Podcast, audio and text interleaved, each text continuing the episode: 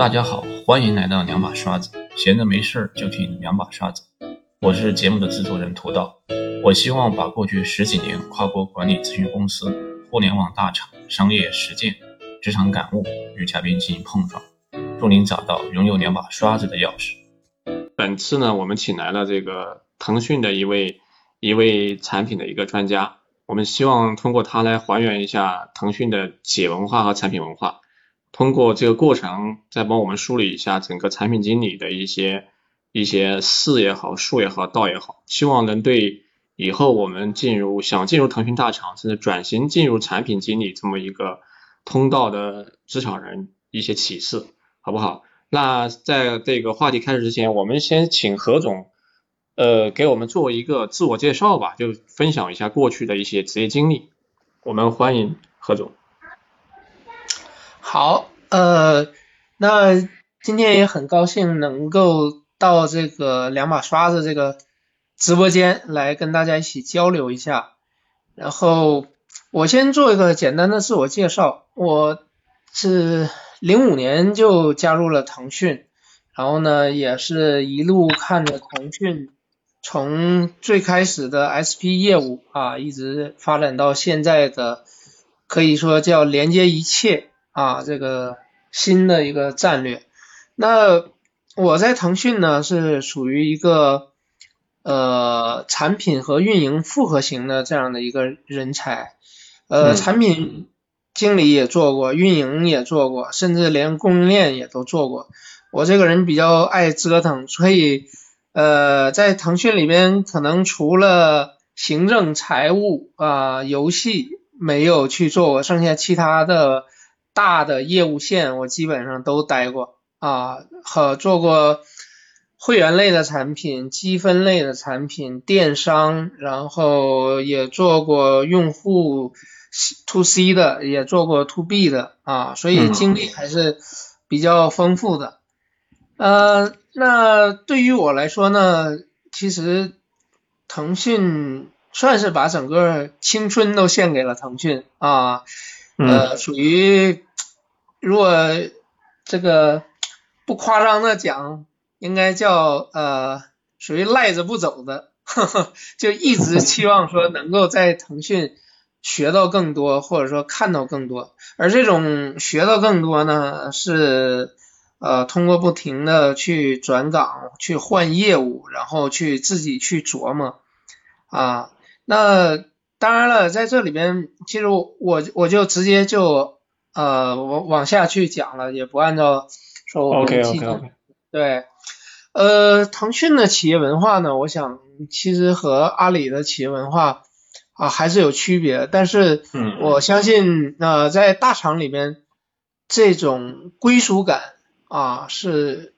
最强的啊。不管你是一个应届生还是社招进去的，如果你工作呃超过五年以后，嗯，就 BAT 这些公司，你都会有一种深深爱上它的一个感觉，就觉得这个这个公司是呃愿意付出你的青春，这是我觉得企业文化里头第一第一点，就是我也不知道是怎么做到的，反正就是特别有魔力。啊，我见过的阿里出来的也好啊，百度出来也好，腾讯出来也好，都是对这种啊他的信信仰或者说对他的企业的理念都是特别认同的啊。那第二个呢，我觉得嗯，腾讯的企业文化呢，呃，是因为比较靠近啊香港，然后它是一个比较开放的。然后，嗯，从它的就是江湖上也也都在讲嘛，就是腾讯都是叫英文名啊，所以它没有这种啊，没有这种等级的这种观念啊。然后呢，每个人也相当于直呼大名，就没有总没有什么经理啊、总啊等等这这种这种叫法，甚至有的时候大家都都在呃。开玩笑，呃，叫哥也好啊，叫姐也好啊，什么的，就相对来讲，这个文化是很年轻的啊。嗯，当然我我觉得阿里的文化也是特别的好啊，虽然说我们就是讲说叫江湖文化啊，或者说叫战功文化，但是这个嗯一会儿这个梅老板可以再再补充一下啊，因为我这个。可能这辈子都没有机会进阿里啊，无缘，所以对这个阿里的文化不敢妄谈。但我觉得阿里也是那种狼性，然后那种团队的那种作战的呃风格，也是我们特别想学习的啊。对，何总，何总这块我想插一句，我觉得因为这其实也都听别人说啊，就是第您讲的第二点，这个偏开放嘛。很多人说腾讯的文化其实是偏外企或者是港企的文化，说它也讲究厮杀，对吧？它的厮杀是很文明的厮杀。厮杀呢，其实真的很文明。就你可以把腾讯看成一个，就像一个大学校园一样，它的文化相对来讲很单纯的，就是我要跟你竞争也好，无论是嗯现在。江湖上说的这种赛马的机制，还是说以前我们在内部感受到的这种啊圈地的文化，其实都是在从业务的角度，就是我怎么样想说，我这个业务，我这个产品的体系怎么样去放大，然后我的这个呃能够去呃延展的一个上下游是怎么样的。然后由此才发展到说我的管理范围、我的团队的扩张等等这一系列的，甚至说我是不是把跨部门的业务也纳入到我这个？但是每一次其实都是有非常明确的这种商业计划的这种啊提案上去，老板才会拍的，就是他不是说的就就就是靠靠关系，都是讲的很清楚的，最后。呃，不说立军令状嘛，但是也都是要按照嗯既定的目标去往前发展啊。那这里头我就讲说，像以前呃，像 QQ，QQ 有呃 PC 端也有移动端，对不对？然后那怎么怎么把这两个端原来其实是分属于呃不同的部门，但是后来也慢慢都演化，然后又整合到一起。今又是从站在用户的角度去去服务用户啊，因为你毕竟两个部门，两个大的这种事业部去做产品，它的思路肯定还是有有不一样的，包括日常的运营。那又又讲从用户的角度，怎么能够呃把它统一啊，然后不不让它出现说的。功能上有有这个差距，对吧？对对，所以这是我我见到的案例，最后统一了。然后还有一些，比如说像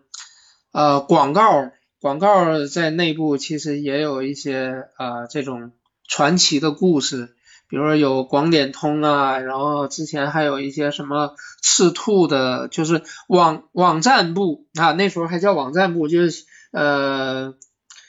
Q 腾讯网上面的一些广告啊，然后后来有朋友圈的广告，还有公众号的广告啊，甚至还有一些视频上的广告啊，那也经历了一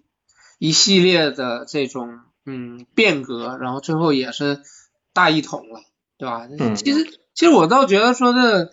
嗯，腾讯没有没有什么厮杀，都是根据业务去去走。啊，但是阿里的这种厮杀，我我就不太了解了啊。所以腾讯的文文化来讲的话，就是呃向外企，然后又又很单纯。然后呢，还有一点的文化是指说，呃开放之下呢，其实也就是等于说鼓励了创新啊。就腾讯对于很多创新的想法啊，不管是微创新也好，还是怎么样呢，其实还是很有。土壤的，就是允许你去做啊，允许你去尝试啊，嗯，它相对来讲不会像阿里那样，嗯，我就是很多事情都要想得很清楚，数据要推演的很很明确了才会去做。当然，这个跟两个公司的产品的基因或者产品的这个嗯原本的这个嗯发展路线。是有很大的关系的啊。给腾讯一一直都社交的产品，所以从上到下，就从 Pony 从马化腾一直到下边的产品经理，没有任何一个人敢说自己做的就是明天就会流行啊，就会是一个下一代微信。所以，所以大家自然而然的就是不停的试，不停的去所谓的抄啊，所谓的去看别人 去改造。对吧？这个这个是很很必然的，你就是要吸取精华。可是，在在我理解呢，阿里就不一样。阿里从最开始就想得很清楚，它将来一定就是一个金融的帝国，对吧？它所有的最终都是走到了蚂蚁蚂蚁集团，从征信，从那个。呃，支付，然后从这个呃贷款，你天猫也好，淘呃淘宝也好，只是前前端的一个金融上层的一个皮嘛，一个应用嘛，对吧？它所有的所有这些东西都都是归结到这儿，所以它而且整个的零售从世界的历史上来讲的话。就是一代一代的技术革命、信息革命带来的一个交互方式或者交易模式的一个改变嘛。但是零售的本质是没有变的。你讲人货场，你就是哪怕回回推到美国当年做做那个嗯 EDM 做做那个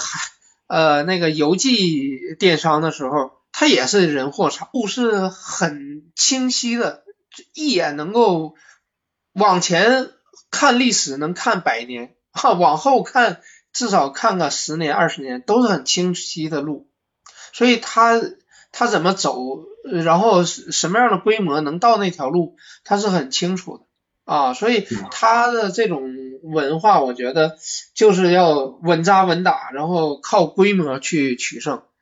啊。那这几年，我觉得阿里这个，嗯。怎么讲呢？就是很煎熬的原因是，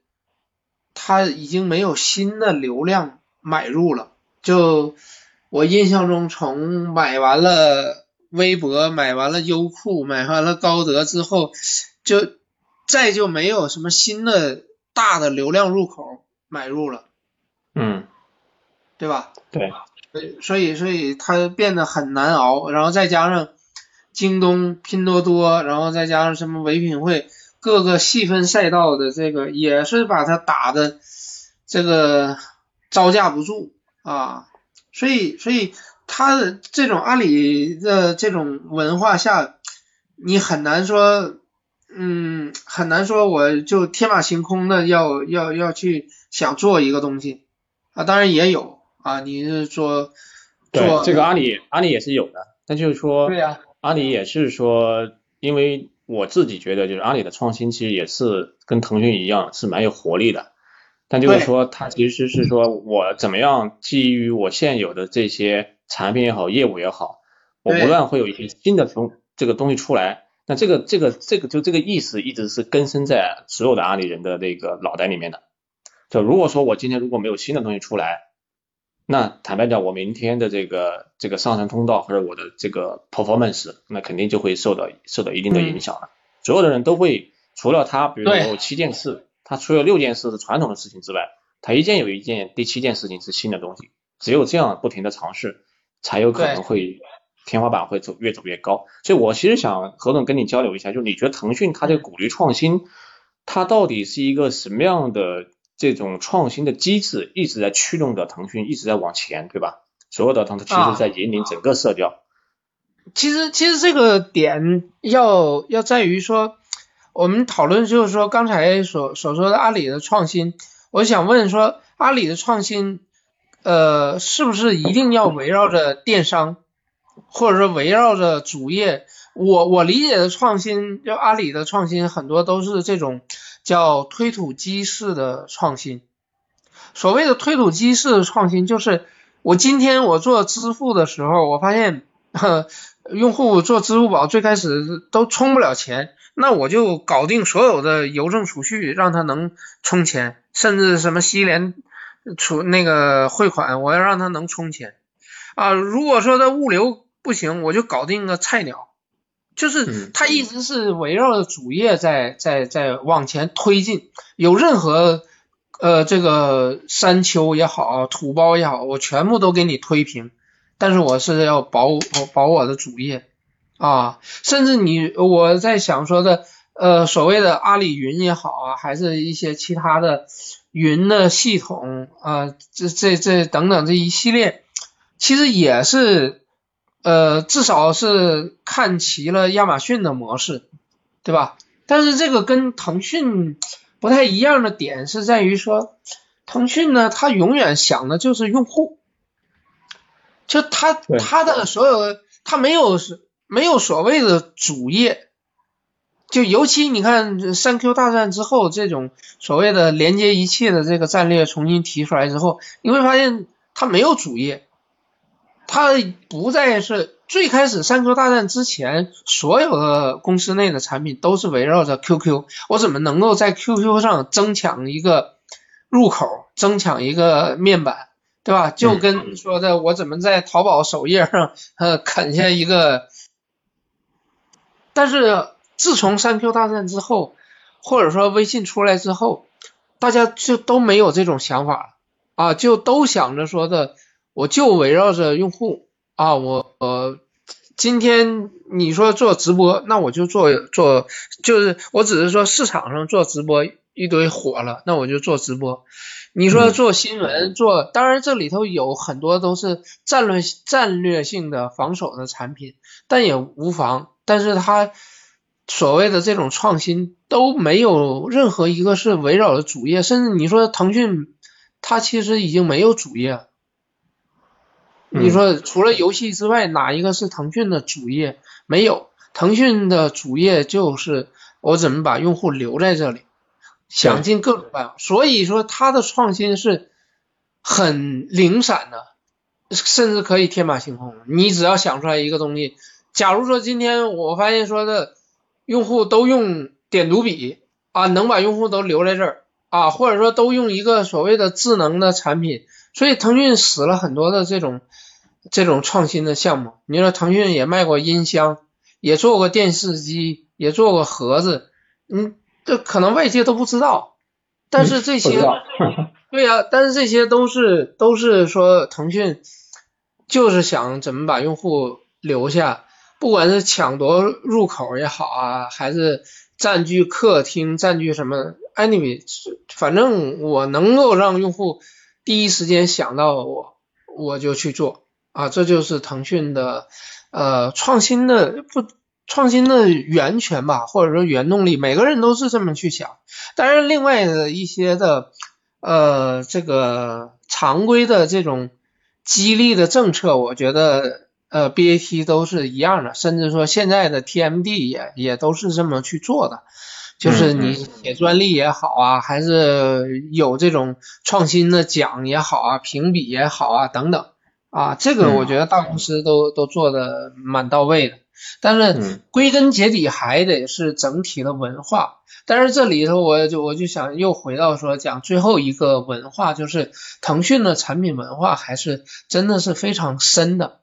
就是呃，因为我的朋友圈里头基本上都是同事嘛。所以我每天翻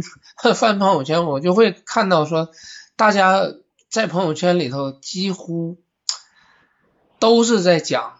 产品。啊，这种讲产品就是其实是在讲，准确的讲应该讲自己的感受，讲产品的感，对，就是讲说，哎，今天我用这个产品哪里爽，哪里不爽，或者今天我用哪一项服务怎么好，怎么不好。他都是从从这个角度，从用户的一个角度去去讲。那你你想一下，就是，嗯，当你真正回到工作岗位自己去做的时候，你会发现大家的思考的方式、这个模式、看问题的模式都是类似的，所以他很自然的去做产品的时候，他就能够做出来。对，是，所以说腾讯腾讯一直被誉为是。产品产品的黄埔军校，对吧？产品是做的最好的。对。所有的是基于用户出发，用户使用的也不友好，顺不顺手，对，这是他首先要考虑。嗯，对，所以这种产品文化真的是这个就是植入人心的啊，就可能他就是随便去了一个饭店点餐啊，他也能讲讲说，哎，点餐这个产品应该怎么做，在哪里的体验不好等等。你就是你发现他是没停下来，就回到离开公司，回到生活，其实他也是这样去去思考问题的，看待生活 的。OK，OK，何总，所以所以聊到这儿，我想就接下来我们下一个话题啊，我们聊这个产品经理。所以刚才也谈到腾讯的这个产品文化，就是产品经理这个词在互联网出现之前，我们其实听的不多，对不对？那自从有了互联网之后呢，这个产品经理他的一个地位一下子就就出来了，所以你可以总结一下，就觉得这个产品经理到底是一个什么样的一个一个职位或者一个存在？它对于互联网究竟意味着什么？嗯，其实产品经理这个词呢，就是我当然我我写书的时候我也去去看了一下，就是包括我们自己内部培训的时候也都在讲说。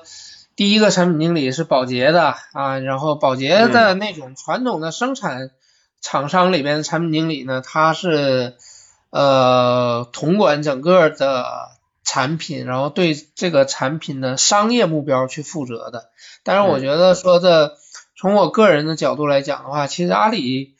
呃的类目经理他也是产品经理的角色，就他不仅仅他是对这个类目的最终的商业。指标去负责的，对吧？所以这个类目类目经理他也在管我有没有搜索直达，然后我这里边的卖家的构成怎么样的，买家的构成怎么样，对吧？我的这个直通车卖了多少，对吧？所以它是一个大的、很综合性的这样的一个一个岗位。然后呢，你说从互联网嗯出来之后才有这个词被认可呢？其实也是应该讲，准确讲是，呃，腾讯、阿里这些公司发展了十年之后，然后这些人开始往外跳槽了，或者说的大家都认同了，说的哦，原来我做一个 APP 也好啊，嗯，做一个什么，不再像以前金蝶用友那个年代说的，哎，我搞几个人，然后能够把这个需求讲清楚，然后。能落实把文档落地，呃，研发出来就就叫产品经理。他们发现，哎，不完全是啊，这些互联网公司做的，呃，这个产品经理的角色不一样，所以慢慢的把这个词带火了，或者把这个岗位带火了啊。嗯。但本质上来讲的话，嗯，我觉得还是要讲，归根结底还是要讲这个，是不是对这个商业目标去负责。因为从国外的角度来讲的话，其实国外的产品经理要求还更高啊，他要求你能够会一些嗯编程啊，会一些敲代码啊，你能把自己的想法还能够在做 MVP 的阶段，你自己就能搞得定啊。嗯，甚至呃国外很多的大厂，就是 Facebook 啊什么的。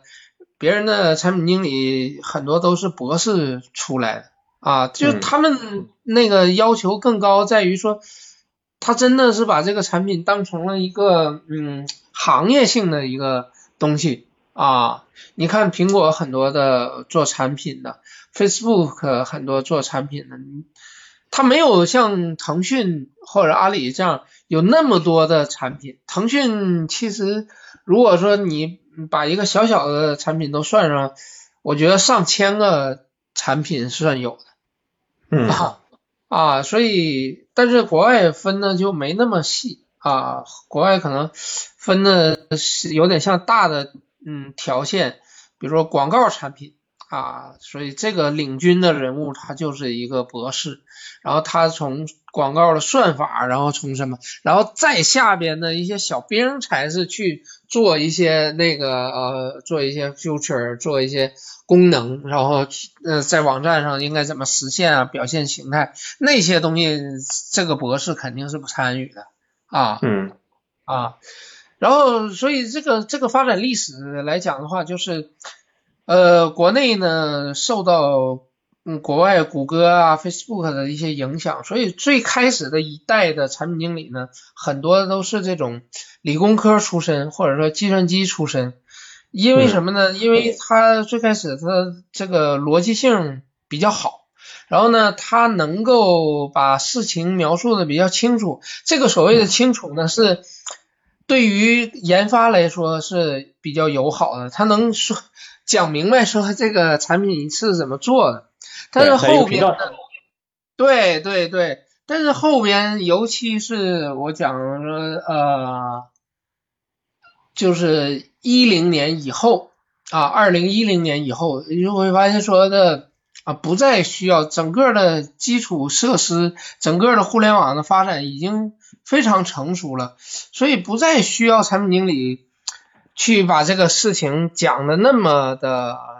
清楚，或者说那么的呃有嗯符合研发的这种这种想法，所以你也能听到说的市面上很多的产品经理都是什么。说的我不管你怎么做，我就要这个功能。虽然听起来像玩笑话，但是其实它已经是我觉得算是某种意义上走的走向正轨了。因为你不用再考虑后后边的一些细节，而把更多的注意力放到了啊商业上面啊，放到了说这个产品对用户有什么样的价值，对公司有什么样的价值。所以我后边在招人的时候，我都。倾向于去招商科背景的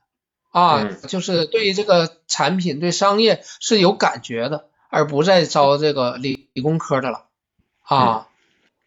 对，OK，所以如果说你要说，嗯，就是说分一个呃段位的话，产品经理分一个段位的话，其实初级的产品经理就是啊，能把自己的想法表达出来。啊，用 Word 也好，用嗯这个 Excel 啊、PS 啊，用这些各种图形的工具等等，你能把自己的想法表达出来，甚至说你是超竞争对手的东西临摹也好，无所谓，你能把这个东西表达清楚啊，这这已经算是初级了。这个层级呢，它是毕业生就可以去做，然后可以去做一些执行的岗位啊，那。再高一级别呢，其实他能够看到说他自己做的是一个什么样的功能，给用户提供是一个什么样的价值，甚至说能够看到整个这个主做的产品是什么啊，嗯，这个其实就有点说就你要抬起头来干活了啊，嗯，对吧？然后再往上一个层级呢，是说能够看到整个这个中心。啊，这个总监在思考的问题，他也能够理解，甚至说能够理解到小公司能够理解到公司的战略，然后能够知道大的产品方向，在这个行业里边，呃，你这个公司是一个什么样的地位，然后你做这个产品是已经开始关注到说自己在这个行业里的排位在一个什么样的一个位置，然后自己对这个行业有没有一些所谓的影响力。然后对这个行业的理解能不能说呃找到一个正确的方向啊，判断出来行业的发展趋势等等这一系列，这又是一个层级。那再往上，其实就是说可以说啊，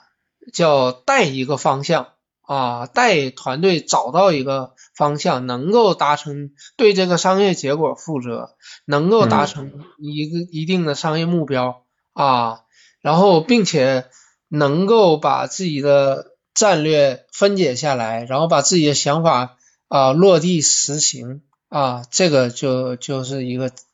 一个很高的级别了啊，起码在在腾讯我觉得算是啊产品三点三或者说专家，在阿里的话应该是 P 八的级别啊，对，可能再往上 P 九 P 十呢，可能真的就是要。在行业里边要有创新了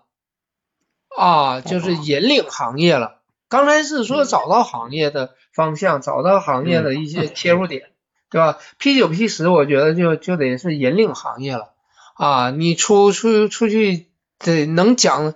能把这个故事讲好，对吧？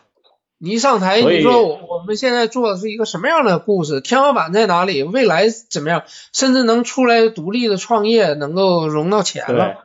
对吧？像像这个能做出一个在比如说在四年之前这个短视频还不还还不火的时候，对，我能够想到说，哎，短视频一定是未来的方向，对吧？对，我我要引领这个未来新一代的这个这个用户的交互方式，那这样可能就是一个你你说的这个创新的东西了，对吧？对对，嗯，所以你从你刚才讲呢，其实讲了一共有五个五个段位，嗯，不管怎么样，你觉得就是对于刚才你也讲，就是最开始其实是理工科，后来呢，商科的人可能更加注重用户的体验与感受，而且更能从商业的角度去思考产品。未来的发展，对不对？所以，所以说，我们就总结一下，就你觉得，就是说，这些产品经理到底可能要具备哪些的素质和能力？可能我们有一部分是通用的，有一部分可能说不同的阶段有他的专业或者技术能力，对吧？你能总结一下，这到底有哪些？嗯，如果讲产品经理的能力来讲的话，呃，我就想抛开腾讯的这个。呃，很具体的这种职业通道的成长啊，我们讲十九项能力，那那就很细了。就讲大的大的方向来讲，我觉得首先第一个是要有这种啊洞察力。这种洞察力呢，其实是讲啊行业的洞察力、商业的洞察力以及用户的洞察力。就你得能够。呃，我认为好的产品经理应该是至少百分之六十的时间是要放在思考上面啊，你要去想很多这种事情，因为你只有把这个事情想清楚了，然后第二个叫产品经理的规划能力，你就自然你就知道说我这个产品的范围、目标，对吧？然后我该做什么，不该做什么，哪个是我的产品的核心竞争力等等，你的规划就自然就出来了。对吧？然后呢，第三个能力呢，我讲叫这个落地能力啊，这个就偏常规的一些执行的能力了，就你怎么写文档啊，怎么跟别人沟通啊，怎么去逼着研发去给你加班干活啊，对吧？嗯，这这落地把你的产品就落地执行，包括项目管理啊等等啊。那第四个呢，其实是相对比较高阶的能力，叫布局的能力。啊，就是你要思考说，根据你的洞察，根据你的规划啊，根据你落地啊市场的反馈啊运营的数据等等这些，你要想你的远景，就你这个自己的这个产品的远景，就是我们讲说，就哪怕说做内容，对吧？做内容你是做图文。还是做公众号，对吧？还是说的做短视频，还是做中视频、长视频，对吧？还是做直播？就你的布局，你能不能想清楚？然后你对行业的这个影响，啊，对行业的趋势的判断，啊，你也是要要去思考的，啊，所以我总结出来就是这四个大的能力，就是啊，洞察力、规划力。啊，落地力和这个布局力，布局能力 OK，所以对。我理解这个布局能力啊，其实是说我有了一个初始的产品之后，而且也落地了，那后期我随着这个用户数据的积累，我需要不断的迭代，同时我要来看清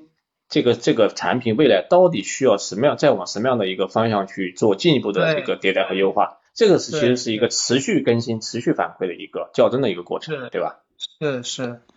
，OK。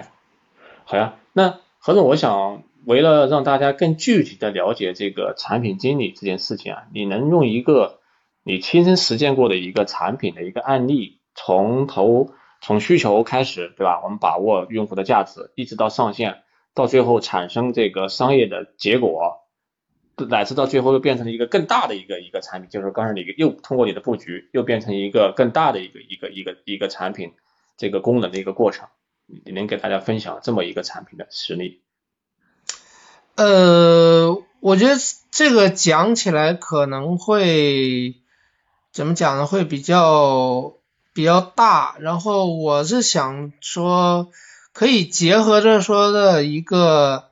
呃大学生怎么样去入行，或者说讲他到了腾讯这样的大厂。他是怎么样慢慢成长起来的？就是这这一路啊，都可以涵盖这个问题啊。可以，嗯嗯。对，就是我们讲说，嗯，一个大学生，不管他是，呃，当然了，大厂确确实实，呃，会优先去选一些名牌的，因为对于校招的时候，我们没办法判断说谁的能力最强，所以优先从这个高考，哼，这个结果来判断说谁的能力比较强啊，但是也。没有说关闭所有非名牌大学的这这条路啊，所以对于校招，我们更更多的是看重的是这个学习能力和这个聪明的呃程度啊，判断说，当然还有另外一点就是他对于互联网的热爱，对于产品的热爱，这个激情是要是要在的。为什么这么讲呢？因为呃，当他从实习是这个工作开始，他一进入大厂呢，我们给到他的还不是说去做啊需求调研呐，做这个做这些事情，我们给到他的是做运营的活动，因为我们是要用运营活动这样的方式去让他熟悉呃这个需求。啊，就是一开始他肯定他也没有做过一些用户的研究，呃，做问卷他也可能问卷也不一定设计的就很到位，所以你还不如说的让他去做一个呃活动，哪怕就是复制以前的活动，然后让他重新想一个主题，这个也是也是可以的。比如说我们讲说啊。充话费的产品啊，这个已经很标类的产品了，对吧？那你能不能想到说，呃，这个月初月末的时候啊，流呃流量可能用完了，然后你要搞一个活动啊，你就是对吧？这这这也是能够判断出来说你对于用户的需求有没有这个敏感度，对吧？你能不能想到说用户在月初月末的时候？呃，这个话费没有了，或者说的这个啊流量没有了，对吧？嗯，这这是第一步啊，先做一些简单的需求的一个体验式的呃感知，然后呢，嗯，等他嗯差不多半年的时间吧，做活动做做够了啊，都快做吐了，这个就这个时候就可以。可以讲说去这个真正的去啊了解用户的需求，去听音啊。腾讯比较讲究这个呃接客服电话，真的去去啊去这个客服部门去当一个礼拜的客服，你去看一下用户的投诉，然后呢，我们也会真的去看一些呃反馈。就是做一些调查，或者说一些呃到贴吧呀、论坛呐等等去收集一些用户的反馈啊，然后这个时候其实主要是讲说你的需求是不是能够整理的很清楚啊，能不能把你自己的这个身份摘出来，就是看到的都是用户的，因为这个时候练的功夫叫什么呢？叫一秒变傻瓜，一秒变用户。啊，就是你真有没有这个同理心，能不能变成用户啊？然后当你有了这个能力之后呢，你能够把握用户需求了，下一步才是说你能不能表达出来，因为我们认为表达出来这个就相对来讲比较容易了，你写个文档，画个交互图，这个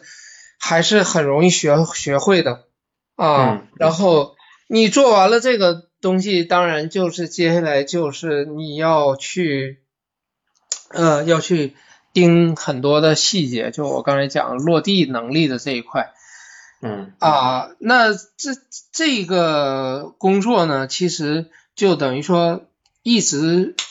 如果运气不好，头脑不够灵光，可能足够让你做个两年甚至三年，你一直都是在做这个执行侧的。因为你自己没有抬头去干活，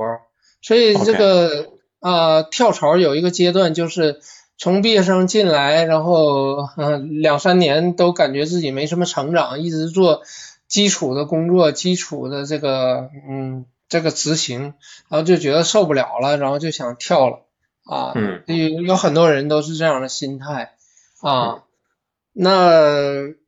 如果过了这个坎儿，然后他能够抬头看看这个全局，看产品的这个全链路的话，那他可能就走到下一个阶段，然后去看这个怎么样通过产品上线，不断的数据的分析，产品的迭代，然后再去看用户的需求，再去看竞品，再去看这个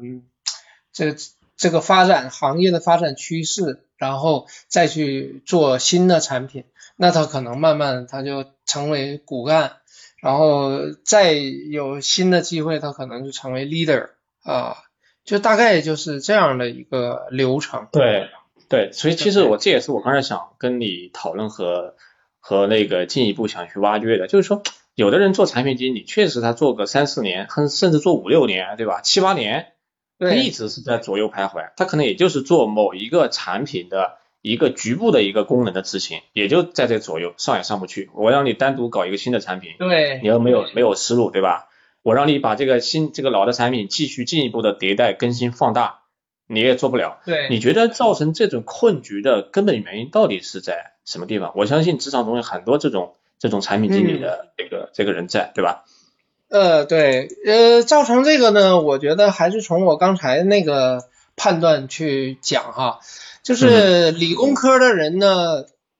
他能把他自己的这个思路变得很有套路啊，就是我应该怎么样交互，应该怎么样，这个逻辑应该怎么样，他是遵循一定的规则逻辑去做这个产品，但他上去的原因恰恰就是在商业上。啊，或者是在这个对全局的判断上，他不行，他学不会，他就没那个头脑啊。然后呢，你学商业的做这个呢，他能做很多的执行，但他没有这种没有这种分类的想法，没有这种逻辑归纳总结的这种思路，所以他总觉得他是在做重复的事情。他也学不会，学不会那个说的，我要我要怎么样去回顾自己过去的。我我昨天还在辅导一个一个学员，他也是五年五年的运营经验啊，但是你跟他一聊，你会发现他所有都是流水豆腐账，所有都是在周报的模式在跟你讲这几年的经历。啊，就是这周我做了什么，然后取得什么结果等等等等啊，嗯，当然是有很多的不合格的 HR 面试官，他认这个东西，哈，我也不知道他 能听出来什么东西，反正他就认啊，嗯，但是我我讲一个点，就你就能明白，假设说你做了五年，你现在要给新的新招的同事啊，要做一个培训啊。你站在台上，你应该怎么样去讲，你就知道你现在就差差距在哪里，你就回去就可以对标，你就就知道了。比如说我拿昨天说这个运营的同学，你到台上你不能讲左一个案例右一个案例吧，因为下头都是毕业生啊，他根本就不知道啊，他听你这些案例听到的就是一一堆的故事。对吧？甚至说可能就是一个八卦啊！你讲产品，很多人找我去讲产品，他们特别想听说腾讯啊做这个产品当时是怎么想，那个产品怎么想。我心想说，跟你有什么关系啊？别人怎么想的？当时怎么做的？QQ 秀怎么做做成这个样，做成那个样？其实跟你都没什么关系。你要听到的是说我的方法论，我是怎么。分分析用户的怎么样去做用户分成的，怎么样去把这个需求抓住的，然后我又怎么样去匹配我的产品方案，对吧？这一个套路。然后我过往的工作经验是什么？就是我这个培训过程中，我讲到说这个怎么样去给用户分成，或者怎么样去挖掘用户需求的时候，案例是什么？对不对？是不是这个逻辑？嗯。相反，你没有前面那个主线你光讲一堆案例，下头的人根本就听不懂。嗯嗯嗯。所以这些人为什么会遇到职业瓶颈，就是因为他没有找到自己那根主线，他不知道自己做产品的方法是什么。嗯。他只知道自己的工作是什么。嗯。就拿到一个具体的事情，他能解决，但是拿到一个。呃，怎么讲？就是李开复讲说，中国大多数培养出来的学生都是能去做一些有标准答案的题，相反，开放性的题、没有标准答案的题就做不了了。对，啊，这就是这个，其实就是你你，我觉得你一开始就就说到的，对吧？就是说，嗯，我怎么样有这种。这种这种就是对于事情的用户的敏感度以及最后的这种布局的这种这种能力，所以我从你刚才这段话我总结一下呀，就是说，嗯，我觉得我的感受，第一个，我觉得最基础的能力对于产品经理来讲，嗯，他一定要有一很强的逻辑性，就就像刚才你刚才讲的，我要去听这个 VOC，对不对？我其实站在用户的角度，我会要发现各种问题，但这个问题不能是闲散的问题。他一定把它结构化三类或者是五类问题，对吧？这是一个基础的一个能力，因为这个能力事关你后期所有的产品功能的布局，甚至去实现，对吧？你合不合理？所以这个很关键。第二个就是说，你真的这过程中间，你真的对用户敏不敏感？你对用户体验、用户价值敏不敏感？对吧？有的人他说他也能理解，但是我觉得他真的没有把那个敏感的神经。给足够建立的足够强壮，对不对？这个是很关键的。有的人一用我就知道，哎，这个好像这个这个这个拍一拍这个功能好像不好，对不对？我随便举例子，我觉得这个也是很关键的。第三个就是说，一旦你的产品从零到一走过之后，你要从一到一百，这中间你需要大量的用户交互数据的输入，你能不能基于这些迅速累积的数据，从中发现一些改进的点，对吧？从而去优化你的产品，优化你的商业。那我觉得这是这是一个很关键的一个思维，对吧？那最下面一个最后一个，我觉得讲就是任何产品一定是这样追求商业回报的，一定有一个商业目标。你能不能有一个很好的商业策略和商业模型，支持你这个产品从一到一百之后，它能够实现你的这个商业上的利益？那这个很关键，对吧？所以那种商业敏感，我觉得只有这一条链路打通之后，你也才有可能说你真的穿越你过去。这个七到八年的产品的这种徘徊期，才可能也往上去走，对吧？是的，是的，对。所以，所以何总，我也想跟你再再进一步的做一个交流，就你觉得你周围啊，比如说有没有这种案例？比如他之前大学确实也不好，对不对？甚至是非这个互联网专业的，然后呢，后来又确实又进了产品经理。你觉得中中中间会有这些？包括你也跟那么多的这个这个互联网的这个产品经理去聊，对吧？这么多案例找你咨询，你觉得有没有这些成功转型的案例？他们到底是在哪一个方面做对了？嗯，我觉得有很多啊，因为我们当时招的时候，呃，也不一定说叫所谓的商科，我们招过学浙江大学学茶道的。这个专业可能你都没听过，我们也招过这个人大学这个历史的，学考古的，甚至我们也招过学呃图书管理的，哼，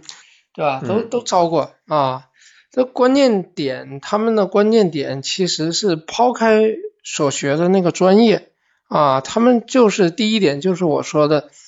对互联网。对这个产品是有足够的激情跟热爱，就他们每天就是呃会会研究产品，然后会对这个竞品提出很多的想法，尽管有些嗯我们都把它毙掉了，但不要紧，他们会持续的研究。第二个呢，就是刚才梅老板讲的这个结构化的能力。啊，就是他不是单纯的去做一些。事情啊，他就会把自己的一些想法，呃，去结构化，然后他嗯会把自己的工作呃去想很多的这个总结啊。我我曾经有一个这个嗯中山大学的一个实习生，我带的，就是他去做营销活动的管理啊。我们之前讲说这个呃这个岗位都是留给那些孕妇的啊，因为这个岗位要做的事情就是收一些报告，然后呃这个把这个预算批一批，然后把这个活动结果呃拿上来。啊，我我说这样的一个岗位，其实就是恰恰是你能够学习别人是怎么做活动的一个岗位，对吧？就是看你怎么样看待这个事情，对吧？你你想，你去看到那么多人去在不同时间节点做各种各样的活动，而且这个活动好坏来讲的话，